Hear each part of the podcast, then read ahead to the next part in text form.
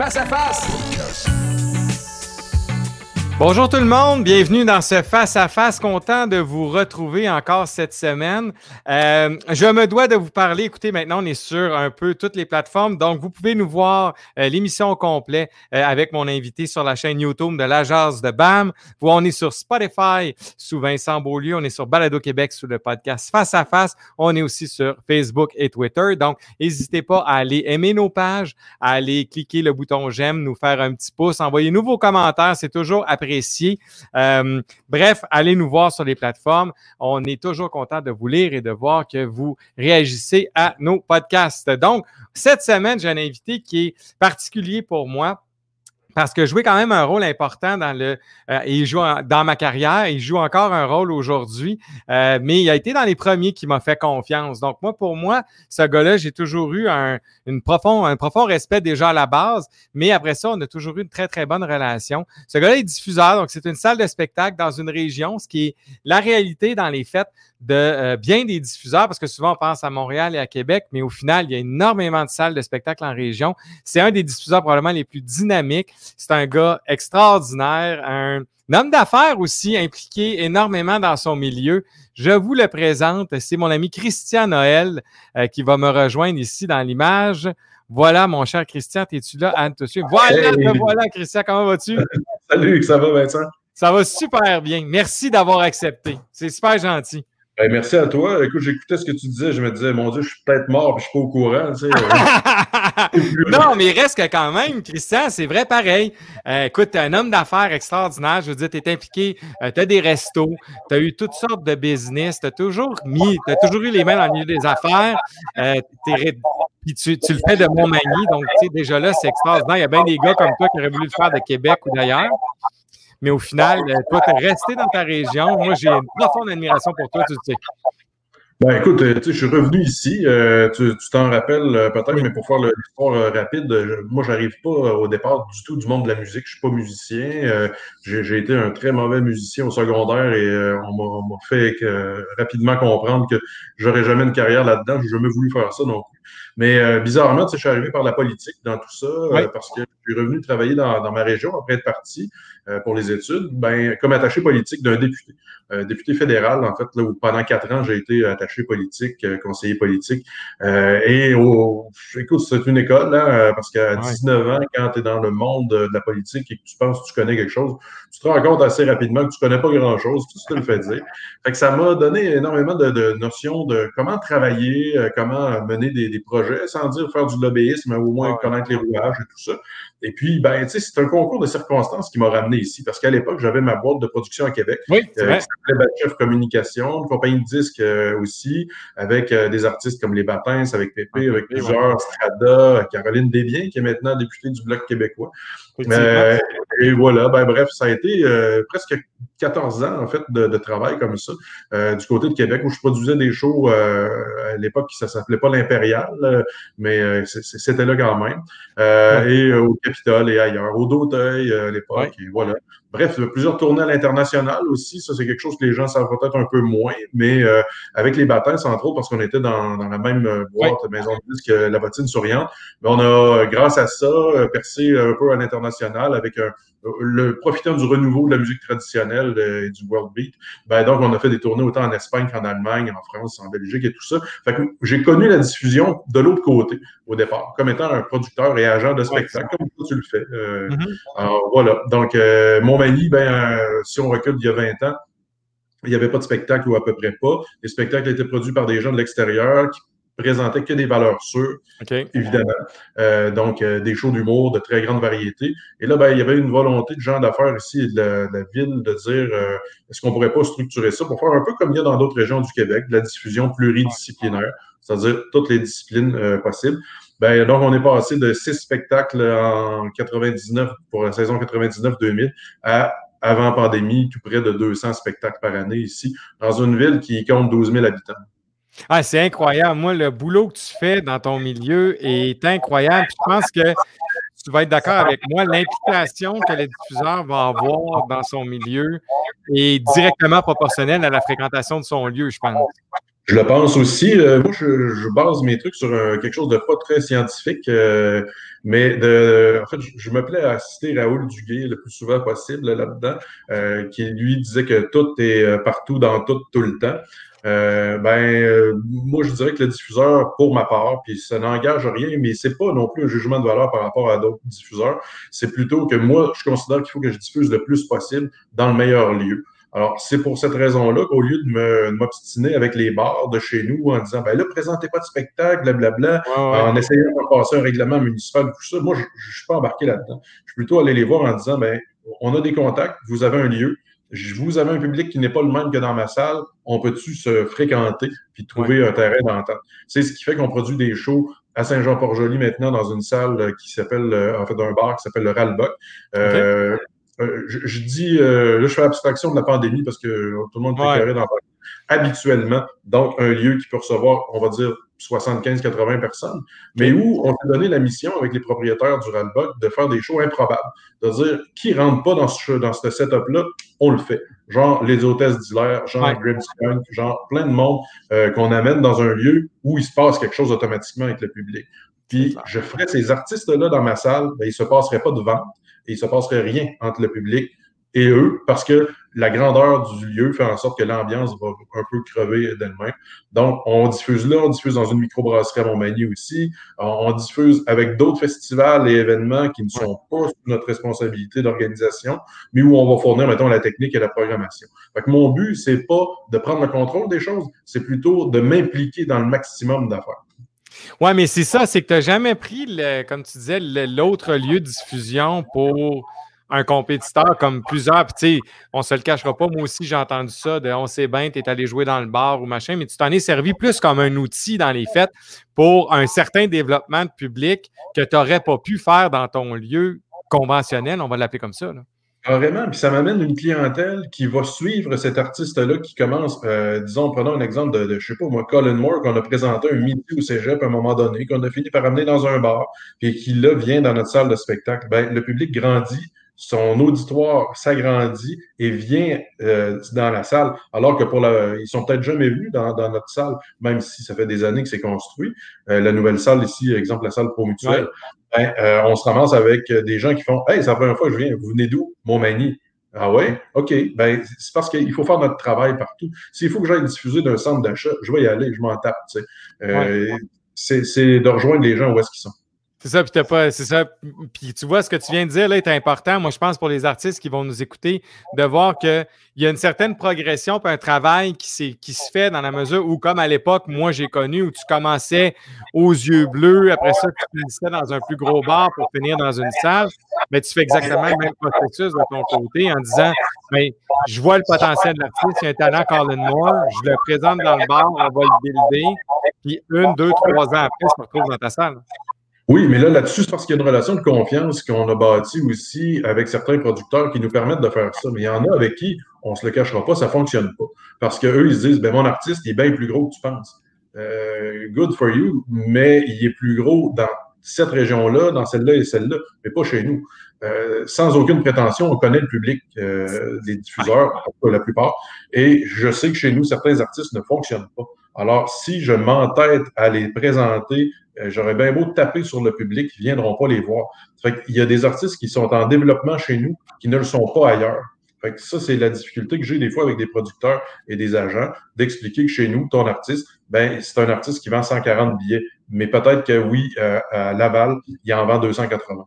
Mais ça, ça m'amène, écoute, tu devances une question que je voulais te poser, mais toi, dans les faits, pour la relation avec l'agent, est importante dans les faits. Ça va faire en sorte qu'un deal va se faire ou pas. Parce qu'il y a eu une époque, puis je te pose cette question-là pour je vais te mettre un peu la prémisse, c'est qu'il y a une certaine époque où je vais dealer direct avec l'artiste, je vais voir, moi, je veux pas d'agent, il coûte cher, il se prend une cote, ou peu importe. Moi, je veux que tu mettes ça en lumière, que, que le diffuseur travaille avec des agents et des producteurs, puis cette relation-là est importante, je pense. Ben, il y a certaines fois où c'est tellement important que je vais presque me priver de travailler avec certains artistes parce qu'il n'y a pas de structure autour. Littéralement, OK. Carrément, parce que bien que ce soit des personnes merveilleuses, euh, quand on va leur demander d'être présents à des entrevues, quand on va leur demander de nous envoyer du matériel promotionnel, euh, disque, poster, faire une vidéo, bon, on l'aura juste pas, tu sais, ou on va courir après dix fois. Euh, puis là, s'il y en a qui se disent, ben voyons donc, ça existe pas. Eh, oui, oui, ça existe. Des artistes qui nous appellent en disant, je veux jouer chez vous, euh, on boucle la date, puis après ça, on a de la difficulté à, avoir une entrevue avec euh, la station de radio. Ben, quand il y a un agent, l'agent, lui, il va mettre une pression dessus. Quand il y a un producteur, un gérant, il y a une structure autour. Moi, je préfère nettement, peut-être, c'est sûr que tu vas dire, ben oui, c'est normal, tu étais agent avant, tu étais producteur. Non. Oui, mais quand non. Mais je te dirais, moi, des fois, en même temps, je suis un peu euh, mécontent de ne pas pouvoir parler à l'artiste, mais pas pour euh, les raisons qu'on évoque là. Pour des raisons d'expliquer comment peut-être rejoindre mieux le public chez nous. Euh, j'aimerais bien ça, des fois, pouvoir prendre le téléphone et parler à l'artiste en disant Regarde, tu viens chez nous la semaine prochaine. Check, il y a eu tel truc qui est arrivé dans, la région. Euh, on pourrait juste aborder ça de telle façon. Ou encore, faites-toi en pas si les gens participent pas ou peu. Euh, ils écoutent ici beaucoup. donc, des fois, de préparer un peu le terrain. Ça, c'est quelque chose qui pourrait peut-être manquer, mais on n'a pas le temps non plus, tout le monde, de se parler à tous les jours. Donc, on fait avec. Fait que toi, la relation avec l'agent ou le producteur est vraiment importante dans la venue d'un artiste chez vous. Oui, en autant qu'on se comprenne bien et qu'on soit capable de s'expliquer. Si je te dis, Vincent, tel artiste euh, chez nous, euh, ben, euh, OK, je le fais, mais on va vendre tant de billets, ben là, il faut que je te convainque. Parce que toi, tu es, motivé à vendre, puis particulièrement toi, en fait. tu es motivé à vendre, puis tu as aussi une volonté de réussite, comme l'artiste a une volonté de tourner. Ben là, il faut arriver à expliquer ça, puis à dire, regarde, on ne peut pas le faire l'artiste Y, ben, euh, je peux pas cette année, attendons la prochaine année. C'est, il y a une relation, de confiance à bâtir. Euh, ce que je déplore chez certaines agences ou euh, nouvelles, nouvelles personnes, quelquefois, c'est qu'il n'y a pas d'historique. Tout commence avec eux autres. ils sont arrivés au mois d'octobre. Ben là, ça commence au mois d'octobre, la vie. des fois, on a quelques années d'expérience et, et, les cheveux qui en témoignent. C'est ça, exactement. Mais donc, toi, à travers tout ça, comme diffuseur, autant, puis comme tu dis, pré-pandémie comme post, tu as des enjeux. C'est quoi les principaux enjeux pour toi dans le choix d'un artiste ou d'une programmation? Parce que comme tu disais tantôt, tu te dis, ben gars, Vincent, moi, telle affaire, écoute, j'ai bien beau vouloir présenter ça, j'en vendrai pas de billets ici. Tu sais, comment tu structures ta pensée par rapport à tes programmations? Ben, euh, je peux peut-être juste te faire un petit historique de comment je le structurais avant. Euh, je suis un, un, mélomane, euh, maniaque de musique. ça se comptait en quantité de CD. écoute, c'est sûr que Michel Côté du Grand Théâtre me, me bat à plate couture, mais je suis quelqu'un qui achetait pour avant 200, 300 dollars de disques par semaine, des revues, bon, tout ça. Je, dire, je, suis un maniaque de ça. Ma vie, c'est la musique à la base. Mais euh, j'ai commis des erreurs euh, très grandes ici, en, en, revenant à Montmagny, en voulant programmer des choses qui étaient tendance, euh, des choses qui étaient un peu à l'avant-garde quelquefois. je me rappelle de, show, au moment donné, je me disais, on va faire des 5 à 7, ça va être le fun, découverte artistique, blablabla, tel artiste vient, le prix de bien inclut un album. Tu sais, force est d'admettre qu'il y avait 17 personnes à un 5 à 7, puis l'artiste, il était 7 sur 5. Fait que, euh, tu sais, ça Mais... des affaires qui ne marchent pas. Il y a des un exemple d'un grand flop? Tu sais, celui-là, tu dis, écoute, celle-là, je l'ai échappé. Ah ben oui, en fait, puis c'est pas un flop artistique parce que non, non, totalement, là. que j'adore, tu sais, euh, l'artiste que tu connais peut-être qui s'appelle So Called, en fait, justement. Euh, donc So Called qui est un, génie de la musique tant qu'à moi mais qui est très urbain, qui est très niché. Même à Montréal, SoCal, c'est pas euh, nécessairement un club soda plein. Tu sais. euh, moi, je suis un maniaque de ça. Je savais qu'il passait devant. On, on, réussit à s'entendre avec le producteur pour le faire venir en se disant on va lancer un truc de 5 à 7, ça va être génial. Tous les jeunes professionnels vont être là, les jeunes du cégep. Fuck off, ça s'est pas passé. Euh, c'est un des meilleurs shows que j'ai eu ici. Mais à partir de ce moment-là, j'ai pas eu le choix d'admettre que je ne suis pas un milieu urbain. Je ne suis pas un milieu euh, non plus où les gens sont curieux de dire Ah, ben c'est pas grave, ça coûte 20$, au pire, j'aimerais pas ça. Je vois... Les gens misent davantage sur des valeurs sûres et sur un public, une jeune clientèle qui est un petit peu plus âgée ici. Alors, tout ça, ce n'est pas rien de négatif, mais c'était moi, ma façon de faire qui n'était pas adaptée. Alors, j'ai revu ma programmation euh, et depuis ce temps-là, ben, j'oserais dire ça marche. Euh, ça marche même très bien. Très bon succès, effectivement. Parce qu'on se fait, non pas, c'est pas qu'on n'aime pas les artistes qui viennent, il faut se comprendre, c'est plutôt qu'on choisit les artistes que le public aime d'abord. Puis nous, ben, si on veut en voir des shows, je dis toujours à mon équipe, ça te tente-tu de, faire ce show-là cette année dans la programmation? Parfait. Ben, on va aller le voir ensemble, on va payer des billets. On va aller dans une autre salle de spectacle le regarder parce que chez nous, on n'aura pas de plaisir. Puis l'artiste va rester avec un goût amer de son passage chez nous et l'agent aussi. Donc, ça, c'est quelque chose que je ne fais plus maintenant. De programmer des coups de cœur, ben, je, me laisse décanter, puis je, je programme des choses adaptées à mon milieu. Puis ça, ça doit prendre une. En tout cas, j'admire ton humilité là-dedans parce qu'effectivement, tu. Il y a, il y a quand même des programmations qu'on a vues, toi et moi, à travers les années, qui étaient vraiment teintées de, la direction artistique, par exemple, d'un diffuseur, mais que visiblement, ce n'était pas adapté au milieu. Puis la, cassette, on ne prend pas de billets, ça ne marche pas tout ça à un moment donné. Il y a un changement qui peut s'opérer auprès de la personne. Tu sais, moi, je suis, un, maniaque, euh, bien que ça ait pas l'air de ça euh, aujourd'hui, peut-être, ou dans ma face, je suis un maniaque de rap. Euh, tu sais, depuis longtemps, ma jeunesse en témoigne de ça, mais écoute, je peux pas faire des shows de rap à Montmagny aux deux, aux deux semaines. Je peux pas présenter les artistes que je voudrais présenter parce que j'ai une, une crowd, j'ai un public de ce genre musical-là d'à peu près 200 personnes, tu sais, ouais. euh, qui n'aiment pas tous les genres de rap. C'est très niché, on le sait, certaines catégories. Donc, euh, certains vont aimer tel artiste, d'autres pas. Ben, jamais ils vont venir au concert, même si c'est le même genre musical. Donc, là, ben, on se ramasse que finalement, j'en fais pas de rap chez nous, presque plus que deux par année, tu sais. Mais euh, si c'était juste de moi, j'en ferais un par semaine. Ouais, ben c'est ça. Fait qu'il faut, en programmation, il faut que l'artiste comprenne que ça aussi, à un moment donné, si le diffuseur dit non ou quoi que ce soit, ou même l'agent, ben, c'est parce qu'il y a une raison, puis euh, ça, il connaît son milieu. Là. Alors, à notre corps défendant, des fois, on ne présente pas des artistes, même si on les adore, même si on sait que ce serait le fun, puis on passerait une belle soirée, le public aussi, mais on ne peut pas euh, non plus rentrer les gens de force chez nous. Il faut plutôt le prendre autrement. De commencer en faisant, euh, je sais pas moi, des événements où on va présenter ça. Euh, exemple, dans mes lancements de saison, parce que la plupart des salles en font maintenant, les lancements de saison, ben, le public est invité, les partenaires, commanditaires, etc., abonnés, ben, je leur shoot toujours un show de danse à travers. Euh, où il y a en présentiel un artiste sur les 7, 8, 10 qui sont là le soir même, un, extrait de spectacle de danse, un extrait de rap s'il y en a. Et là, écoute, euh, tu sais, la première fois qu'ils ont vu euh, Bernard Adamus à un lancement, mettons, ils ont été un peu surpris. on a voulu faire exprès. La salle était pleine, les rideaux fermés, on a ouvert, pas de bonjour, pas de présentation, pas de bienvenue. Je claque, puis il commence ah. avec brun la couleur de l'amour. Ben, mettons que ça a tapé un peu. Les abonnés ont fait c'est qui ça? Pourquoi il est là, lui? Euh, bon, là, maintenant, c'est autre chose. Mais ça a été la même affaire quand on a présenté euh, Soldia. moi, j'ai été un des grands défenseurs dans parmi les diffuseurs de Soldia, un artiste fabuleux de Québec. Si on regarde le gars, ben, il a plus l'air euh, d'un ex-détenu que d'un chanteur. Alors que quand on le connaît, c'est un gars qui a une sensibilité incroyable, qui a un flow, qui a un débit, qui a une belle manière, des bons beats. Ben, moi, je l'ai présenté chez nous, je vais le représenter tant que je vais pouvoir mais il fallait passer par-dessus l'image. Tu sais, il y a quand même une cible de tatouer sur le bord de la temple.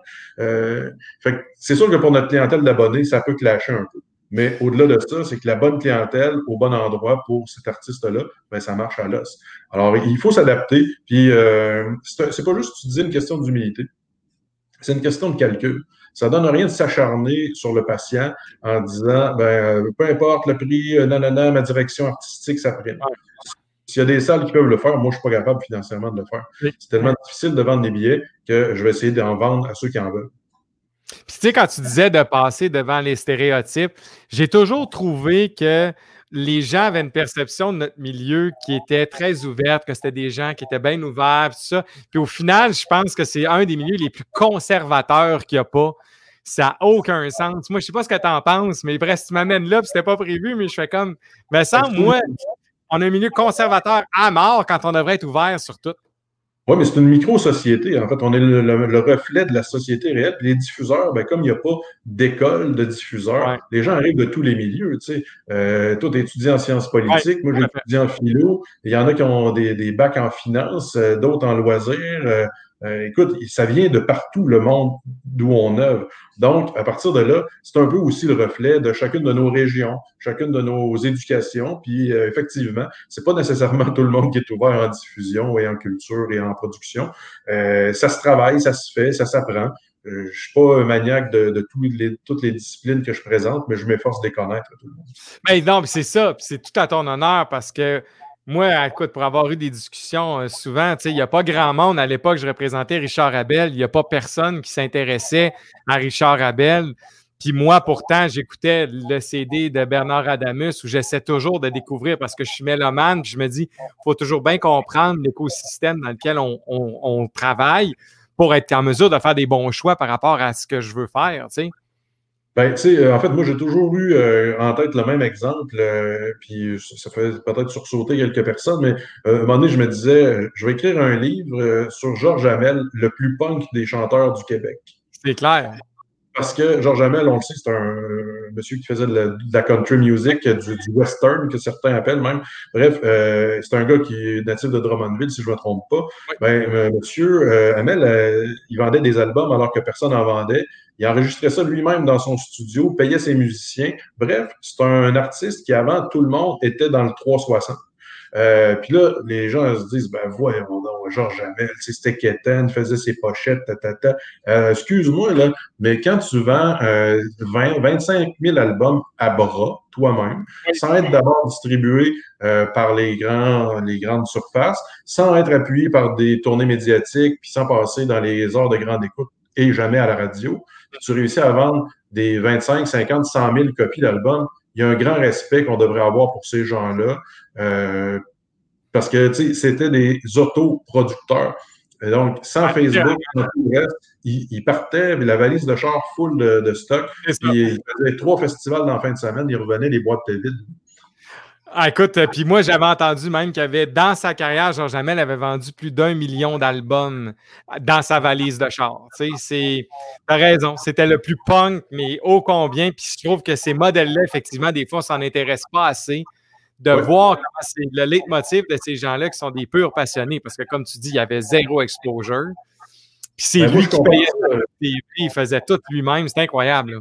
Oui, quand je dis punk, c'est dans l'esprit de la chose, parce que le band, le, le band de métal, euh, de, de, je sais pas moi, de Lillet, Marionetics, exemple, qui peut, les gars, ils travaillent dans des shops, ils travaillent dans des trucs, ils ramassent leur argent, puis ils se payent un disque. Mais c'est la même affaire que Georges Hamel. Les gars, ils font de la musique par amour, par passion, ils en vivent pas. Contrairement à lui qui a trouvé le modèle d'affaires pour en vivre. Puis, euh, tu sais, c'est très méritoire. Euh, les gens que j'admire le plus dans le métier sont pas nécessairement euh, peut-être des modèles standards. Moi, j'admire la carrière d'un gars comme Michel Louvain, euh, qui euh, dure, il dure, dure après des années, qui est un gentleman, qui est un monsieur qui sait vivre, qui a un respect pour le public incroyable et qui va chanter quatre soirs de suite encore à 80 quelques années. alors qu'il y en a qui ont besoin de prendre une pause de quatre jours entre chacune des fois où ils chantent 45 minutes.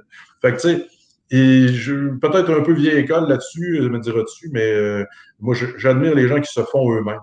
Moi, je pense que dans les fêtes, il faut regarder notre histoire pour évoluer après ça. Mais comme tu dis, ces gens-là, Michel Louvain, comme Amel, comme d'autres, a travaillé bien plus que bien de nos stars jeunes d'aujourd'hui. Puis ils ont, ils, mettent, ils ont mis jamais, ils ont moins mis de conditions, ils ont moins mis de bain de barrières dans leur vie que bien du monde. Puis ils ont eu à passer à travers. Michel Louvain n'a pas juste eu des belles années. Là. Il y a eu des bouts avant de faire le front du voir puis que ça ait de l'air cool, là, il y a eu des années difficiles en tabarnouche.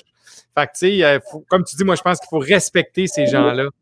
moi, je pense qu'on a, on a là-dedans euh, autant des nouveaux modèles chez les jeunes artistes qui font la même chose, euh, mais il faut, faut juste pas faire table rase de tout le passé, puis tenir compte, comme tu le dis, un peu de l'historique de notre milieu, notre métier.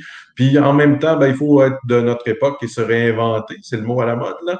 Alors, on n'a pas le choix, il faut le faire parlant de se réinventer, parle-moi du futur. Comment tu vois ça? Tu sais, parce qu'on s'est parlé dernièrement, je veux dire, en ce moment, c'est pas Jojo. Le futur, tu sais, comment tu vois ça? Tu sais, le rapport avec les, spectateurs qui, là, visiblement, ont peur de retourner dans les lieux.